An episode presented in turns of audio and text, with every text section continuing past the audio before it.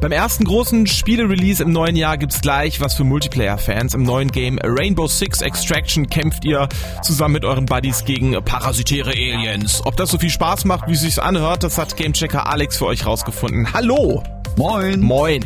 Also Alex, sag mal, worum geht's denn genau? Mir ist so, als hätte ich irgendwas mit Rainbow Six natürlich schon mal gehört. Hä?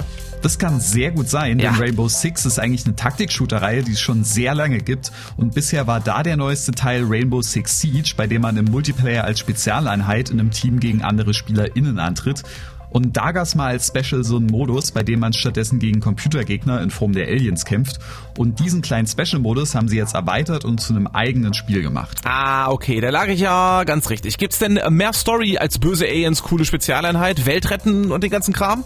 Naja, nicht so richtig. Das Spiel hat aber tatsächlich ziemlich aufwendige Cutscenes, die einem etwas Kontext zur Alien-Invasion geben und zu dem React-Team, als das man spielt. Wir betreten unbekanntes Land und stellen uns etwas fast völlig Unbekanntem. Etwas, das jedes Lebewesen auf dem Planeten töten kann. React wird das verhindern. Doch um es aufzuhalten, müssen wir es zuerst verstehen. Wissen ist Macht. Aber das ist alles so austauschbar, dass es meine Aufmerksamkeit schon nach ein paar Minuten verloren hatte. Und da die Story auch nur alle paar Stunden mal mit einer kurzen dreiminütigen Filmsequenz Hallo sagt, ändert sich das auch nicht wirklich. Aber ja, geschenkt in einen Multiplayer-Shooter wie Rainbow Six Extraction kauft sich eh keiner wegen der ergreifenden Story. Ja gut, wenn du das sagst, Alex. Wie sieht's denn äh, beim wichtigen Aspekt aus? Bei dem wichtigen Aspekt, dem Gameplay. Also was direkt auffällt, ist, dass Extraction hier auf der sehr soliden Basis von Rainbow Six Siege aufbaut. Okay. Das Baller macht also Bock, man hat die Auswahl aus 18 bereits bekannten Operators, alle mit ihren eigenen besonderen Fähigkeiten und taktische Gadgets wie Drohnen, diverse Sprengsätze oder Schilder. Drohne einsatzbereit.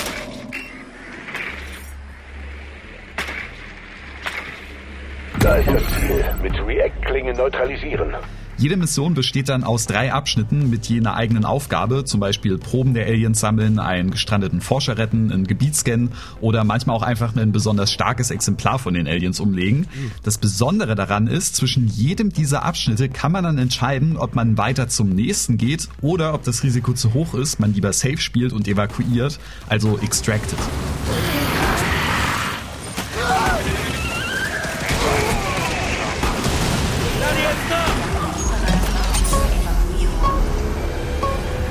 Nicht, ob ihr euch besonders angestrengt habt oder ob das zu leicht für euch ist.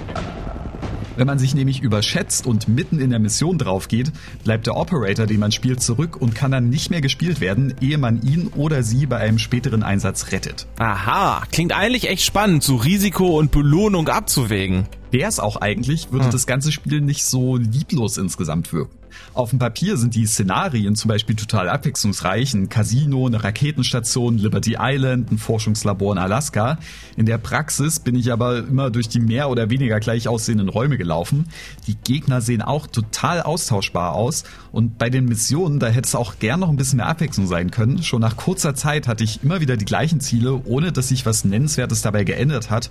Und es war total durchschaubar, worauf das Ganze hinauslaufen soll.